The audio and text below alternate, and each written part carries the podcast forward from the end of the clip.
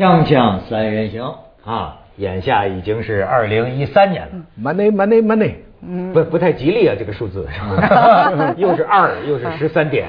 上海话说十三点，十三点哎，呃，所以呢，今年一开头啊，咱们节目就有很多彩头，是吧？首先，我觉得这桌子上就够带彩的啊。然后呢，今天节目一开头，为了迎接新一年啊，我也给你们放个视频，我觉得也给我们一个好彩头。什么彩头呢？就是啊，和哎，他们说它挺好看的，说是这个呃，朝阳区检察院最近判了个聚众斗殴，聚众斗殴好看吗？聚众斗殴罪，然后是什么呢？两家房产中介争这个这个客户这个租租房子的，先是这个领去看房子，后来那个领去看房子，然后在门口两家这个中介房产房产中介掐起来了，被人拍下来。所以今天这个时代啊，人人狗仔啊，也有它的好处。你能看到很多啊，这个筋骨奇观。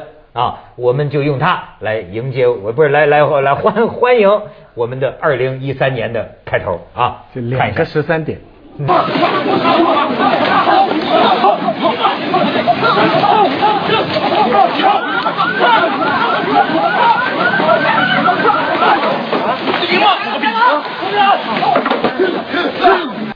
见血哦，嗯，这要叶檀来评说评说，是否象征了房地产界蒸蒸日上。红红红 蒸红火。蒸蒸日上是斗争的争啊，对。蒸蒸日上。啊，啊，这个是大概我估计啊，在今年那个年中不。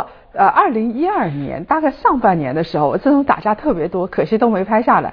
那时候争客户才厉害呢，因为那时候那个房价都往下跌，所有人都觉得这个兵那个这艘船要沉没了。然后是有一个客户哇，眼睛都绿了，然后你也争我也争，然后就开始打架。这种情况应该比较多的。我觉得现到了二零一二年下半年，然后到二零一三年，我觉得会稍微好一点为什么呢？啊。房地产起来了呗？起来，哎，是起来。我哎，有有一位学者，最近北京的学者哈，给我们描绘了这个一幅诱人的前景，说二十五年以后，北京的房价每平米八十万，一平米八十万人民币，你听说了吗？八十万我听说了里拉吧。人民币啊，人民币每平方米。他说我绝不是我们很多人都变亿万富翁了。哦，是啊，我他说我绝不是空穴来风，这是个学者呀。董凡啊，董董教授啊，董教授感觉什什么都懂。么出奇了？那个时候喝杯饮料十万，对，哎，那他说有有有有什么意思嘛？对不对？全国的均价每平米九万。他说二十五年之后，他是按照什么呢？就是说，呃，每年的现在的这个房价涨百分之十几的这个这个率，啊啊啊，这么来推算复合增长率啊复合增长率也不会到九十万，他是说到几几年九十万。二十五年之后，二十五年之后有可能，因为它是复合增长，这个就很可怕了。我觉得他说天方夜谭，因为你想想看啊，这不说你吗？你不就叫夜谭吗？天方夜谭，这是天方。这 天方夜谭说一说。啊对，待会儿天方补充啊，因为他这个。你想，如果是每年百分之十三，今年比如说二零零二零零九年的时候涨了百分之五十，然后它是在百分之五十的基础上，第二年又涨百分之十三，这这就是复合增长了。那就有一个为有名的故事，就是你按照复合增长率，我给你第一个大米，然后再两颗，再四颗这样增长，对不对？到最后，国库里所有的米都给他了，都放不下的。如果是按照这个来说的话，嗯，那当然，那那那不要说房价到天上去，所有价格都到天上去，问题是不可能的。怎么可能房价怎么可能再高速增长，再高速增长到二二十五年之后，那中国就完了。我跟你说，对对，客客观来说，嗯中国的房价大概也不会超过到纽约啊或者巴黎啊这些世界上最大城市的不可能的房价，对不对啊？你们关心那么伟大的宏图，我最近注意到一件小的事情，就是保安啊，有很多穷人呐、深圳保安，深圳保安哎，深圳保安租房子啊嗯都没有租约，都没有一个租房合同，原因是什么？如果你要一个合同啊，你的租金就会更贵。啊，因为他等于他不给你租约呢，他大概就可以避税，怎么样？这个是非常非常普遍，以至于有很多这个外地的民工到了深圳以后，小孩要读书啊，你要出示证明，你证明你住在这个地方哈，那要他提供一份租约哈，要几千块钱，这种是普遍的违法。这这严格说来，这就是违法。嗯嗯。可是这就是老百姓当，这是蚁民啊，这是花几百块、一千块租一个非常小的房子，真是弱势群体。可是普遍的违法。那你知道，这哎，这是中国人，你说咱们的生存智慧呢，还是什么？打电话去政府那边，他说这是你民间协定，我们不管的。你知道最近他们就是在沈阳，就发现沈阳的这个这个离婚呢，能够到达一个多么高的一个概率？跟房子有好像三比一啊什么的，这种这种离离婚，就是说都是房子，说最多的一对夫妻啊，结婚离婚，结婚离婚七次。所以就是说，以他们情比真金坚，情比金坚。现在就说离婚手续最简单，是交的钱几百块钱，对，就离婚了。为了买房子，为了孩子，什么为了什么？呃，你你说，哎，外国人会这样吗？如果外国有一个这样的法律或政策，但是你离婚就可以规避，那么外国夫妻会选择离婚吗？他不是选择离婚，他一开始就不结婚。我是见过有瑞士人，他们两个人住在一起，小孩十几岁了不结婚，我就是问他为什么，他就是说他们在报税啊各方面啊，其他有一些好处。咱这是结婚的时候还没这政策呢啊，是不是？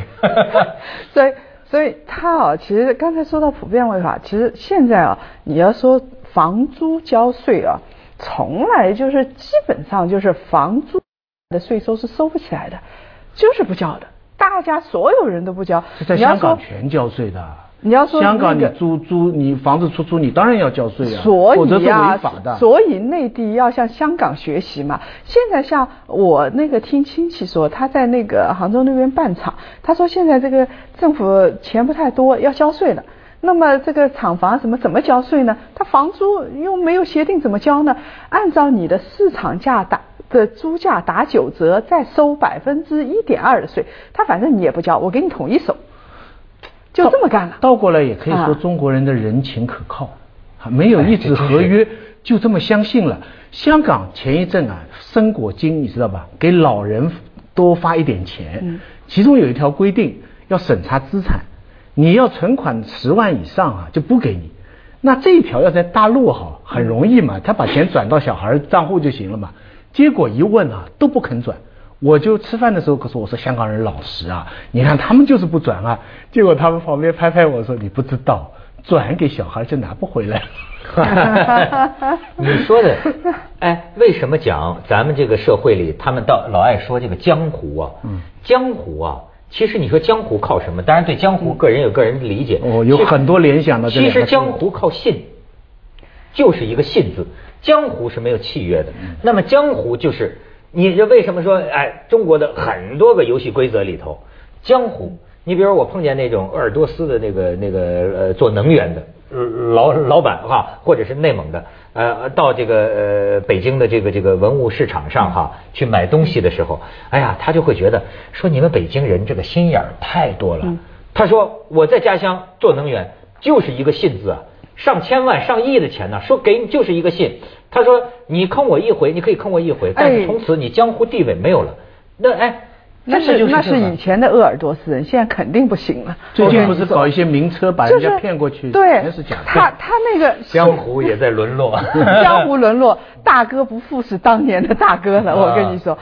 以前啊是这样子的，包括温州，包括鄂尔多斯，你晚上啊就打个电话，他们跟我说，温州老板跟我说，我们都不写借条的，打一个电话，一个晚上上千万借给你了，就完全没有问题。现在啊，你不要说打电话，写纸条都没用，他必须要去公证，现在根本都不敢借。告别江湖是好的事情，对，告别江湖是好的事情，人是要靠契约。从身份到契约，才是对现代社会的转变。他啊，造，但是契约啊，会使得好多事情做不成。嗯，这个契约啊，拦住了很多事儿。我跟你说，你比如说很多香港公司，他当年在大陆开展业务，他开展不起来，因为啊，这个一到签契约的时候啊，俩人就都变成小心眼了。呃，各种各样的未来的不可抗力、不可预知的情况，全要写进去。这个事儿啊，哎呀，就没完没了了。就是说，这个我不行，那个我也不行，那个我不行。那么，那么他做成事情的概率啊，就会大大的减少。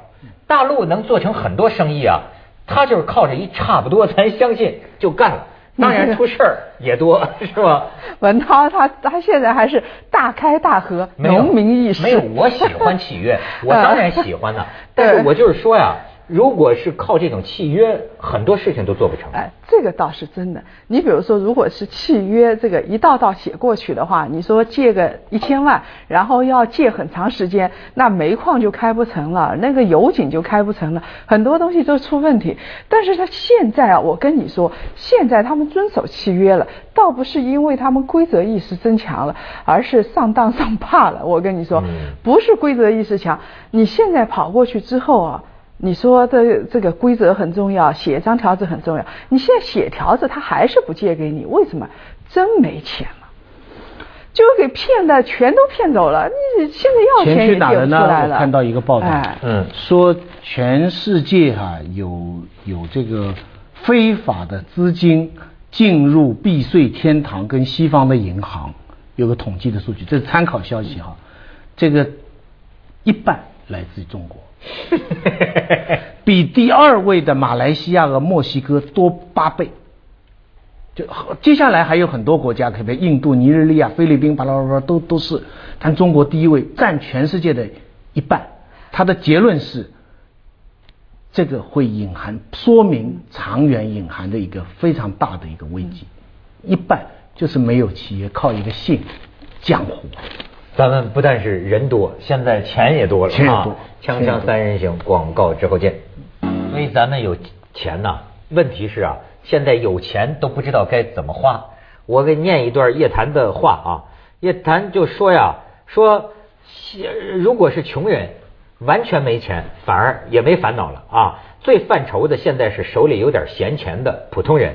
你要是富人呢，早就移民了，是吧？呃，但是呢，最烦恼的就是你手里有钱，但钱也不够多，眼看通胀越来越厉害，找不到任何理财途径。房子啊，物业税不知道什么时候来，不敢买。股票眼看跌到底了，还能再跌出底啊。黄金、白酒、艺术品都已经虚高到回落，而热议的社保亏空，更是让人觉得晚年没有安全感。哎，新活不下去了。对，新的一年，你说说这个，就像这种人，有点钱的，钱又不多的，他到底该怎么着呢？放银行，这可是日渐减少啊，这个价值。呃，那他还在，就是就是。你你想啊，现在人哦过日子真的是很难过。你听这个咱们的管理层的去买蓝筹股，结果发觉他银行股还在跌，就是涨不上去啊，这真的很痛苦。然后你听政府的说，我就不买房子，结果过半年你回头一看，你觉得自己傻帽，他他房价在涨，所以这个东西你到底该怎么办？我是觉得了，在现在这样的日子啊。你你得做好棘手准备。我说的棘手准备就是要做对冲。你比如说，现在咱们啊，现在到二零一三年、二零一二年从三季度开始，然后到二零一三年，很明显一线城市房价在上升。广州，我们不是都挺喜欢吗？这城市小蛮腰附近，房价从一万多涨到三万多。哦，成老粗腰了。亚亚亚运会。对，就是那个地方。所以大家都爱开运动会。哎。然后呢，那个上海也在涨，北京更不用说了，北京的豪宅销售创出天量啊，创出新高啊。所以你想想看，你如果没有买房，我觉得是有必要要买一套房的。你除非你想移民，你如果不想移民，你必须在交通咽口的地方，不是去打仗，你买套房驻扎在那儿，胡汉三先驻扎下来，这个资产就是会升值。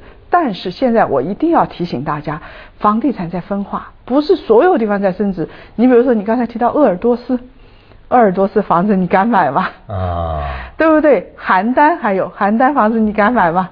然后还有温州义乌房子你敢买吗？哎，香港呢？香港已经涨上天了，反正我也买不起，我就看看拉倒了，流一边流口水一边看。香港的房价确实，因为那个还会涨，为什么呢？美国在发钞啊，日本在发钞，这种钞票没有进入实体经济，没进企业，全都去投资了。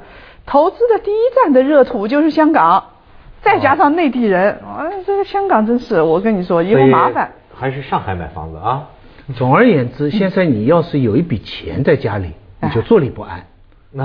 对不对？钱就所以所以所以这种情况现在已经影响到贪腐的方式都已经发生很大的改变了。怎么说？原来的贪腐啊，简单说叫呃版税呃叫稿费制，现在是版税制。你知道版税跟稿费的区别吗？啊啊，比方说你版税就是再多印你就又分钱。对你你拿稿费呢，你就一次过，我出本书拿了五万，从此跟你没关系了。版税呢，就是一开始钱不多，但是你的书销的越多，它就越多。以前吧，前一阶段的贪腐吧，按张维迎的说法是创造呃创造性的，创造物质财富的。他是商人向呃官员赎买一部分权利。简单的说，我要拿这块地，你批给我这块地，我一次性的贿赂你，烟酒学费，甚至房子、汽车、表，巴拉巴拉。总之，但是你我把你搞定了以后，这个地方就属于我的了。他认为这是有利于社会发展的一种，就是在这个贿赂过程当中，社会在发展。可是现在的官员一般不这么愿意做了。嗯，现在的愿意，他我你再给我多的钱，我们刚才不是说了吗？你给我一大笔钱，我放在家里都发烧。对，随时还可能被揭露，对拿出来是罪，对不对？那现在的方法是怎么样的？你要发展什么项目吧？我参与其间。那我儿子的公司在里边买，最简单，我买我做大股东，对不对？你我看好你这个项目的吧，我百分之十二的这股他票是他还不会这么直接，就是刚才徐老师用代理人的方式对，用代理人的方式来走哎。你比如说咱们啊，像这个高铁那么多项目啊，然后它里面采购个小零件，就是上亿、几十亿的这个资金，采购过去之后，呃我就暗示你一下哪家公司的产品比较好。所以，所以，所以文涛哎对你来说，你因为你你不是觉得一笔钱麻烦吗？对但最好的方法是接一根水龙头。嗯，嗯只要这个东西将来它牵涉国计民生，它要我们人民要生活，社会要发展，这个东西就一定运作的。没有源这个头活水来。对，这个龙头就会按一定的百分比，而且你百分比也不会太高，因为这个就牵涉到大家的利益，所以它也不会完蛋，而且政治上要安全，因为因为你就算财产申报，我亲戚做生意可以吧，这也不犯法，所以现在的贪腐的最根本性的转折，就是从稿费制转到了版税制，从一次性转到了长期性。所以啊，我补、嗯而而且而而张维迎的说法呢，前一种是创造财富的，后一种是破坏财富的。为什么呢？因为你想，假如你是买断了这个地方，它这个商场，它按照资本主义规律与运营的话，嗯它不能随便赖，政府要监管它啊。对对面人家可以有竞争啊。嗯但只要你这个里边有百分之十二的股份是某高官的媳妇的弟弟的朋友这样的做的话，谁敢跟他竞争啊？长期有政策倾斜，那就保护费了。对呀、你你明白没有？所以对所以所以呢，它长远表面上它没有一下子贿赂，实际上它更长久的、彻底的破坏你的市场规律。不，我们啊这个啊从那个张维迎的角度啊，我们可以更深一步。他说第一阶段还有点用，第二阶段就彻底的玩完，对不对？但是你要知道，第一阶段肯定会衍生到第二阶段，是因为。第一阶段，大家该占的地也占了，该批的条子也批了，大家拿了一包钱在家里不安全呐。对啊，我需要长期经营啊，除了我，我还有儿女，然后我还有孙子孙女儿，对不对？大家都其实我下去也不妨碍我们家族这么发展，对呀、对不对？所以他就必然就是，然后项目又少了，大家眼睛都盯着，那大家都是。但是长远来说，对这个国家呢，它就变成了一种公私合营。这我们五十年代的一个政，嗯这是我我我的形容。他这个公私合营，就是说他是私营企业，但是大家脑子里看到他是谁谁谁的，所以他长远，哎呀，我觉得哎这是太好了。这不就是实现了那个太好了这不是对啊，太好了，这就实现了那个叫什么？呃呃，大河没水小河干，大河有水小河满嘛。对对对 锵锵三人行，广告之后见。反腐专家徐子东在谈。不，我不是专家，这个这个王岐山才是专家。因此，在去年年底，我看到了两个最天方夜谭的建议，嗯一个是卡特说中日共管钓鱼岛，很浪漫，真的吗哎，卡美国前总统说的。哎呀第二个就张维迎说，他说以十八大瓦划界，嗯十八大之前的贪腐特色，十八大以后的追究，再查出来贪腐，前后旧账一起算。我个人觉得这是个非常浪漫，但是要真能做到的话，也不坏。所以一三年呐、一三年是个天方夜谭之年嘛，对夜夜夜谭你怎么是一个转折年嘛。对我啊。我别天方了，我元方你怎么看？呃，夜谭，你觉得是吗？如果是我问你啊，如果真的是以二零一三年为界啊，十八大为界，嗯特色。进行特色的话，那我估计所有的财产我们都是十八大之前形成的，十八大之后就没财产了。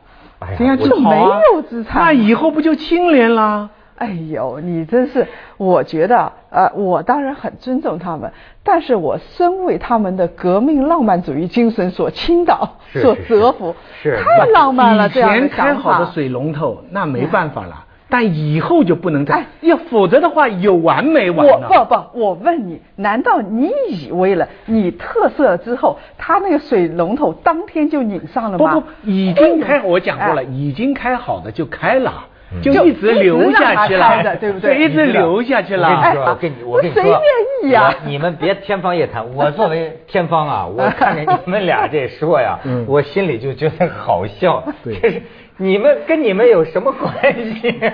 对在这儿还 你那水里有你的吗？有关系不不，当然有关系，这里面都有我们的血汗。我觉得你们俩才天方夜谭呢。你就 他们跟我们这期节目钱拿了没有？钱是跟我们没关系。掏的真是太监不是我们皇帝不急 太监急。哎，就是操的是中南海的心 啊，吃的是白菜，然后地沟油的对对对对对这，个真是两个人还真是与国分忧呢啊！问题是他侮辱我们的智商，我跟你说，一开水龙头就开了，对不对？他侮辱我们智商。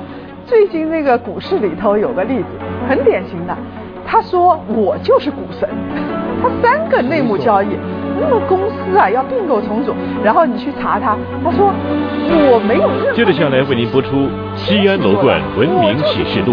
我通过二级市场的异动，我看出来这只股票肯定会升。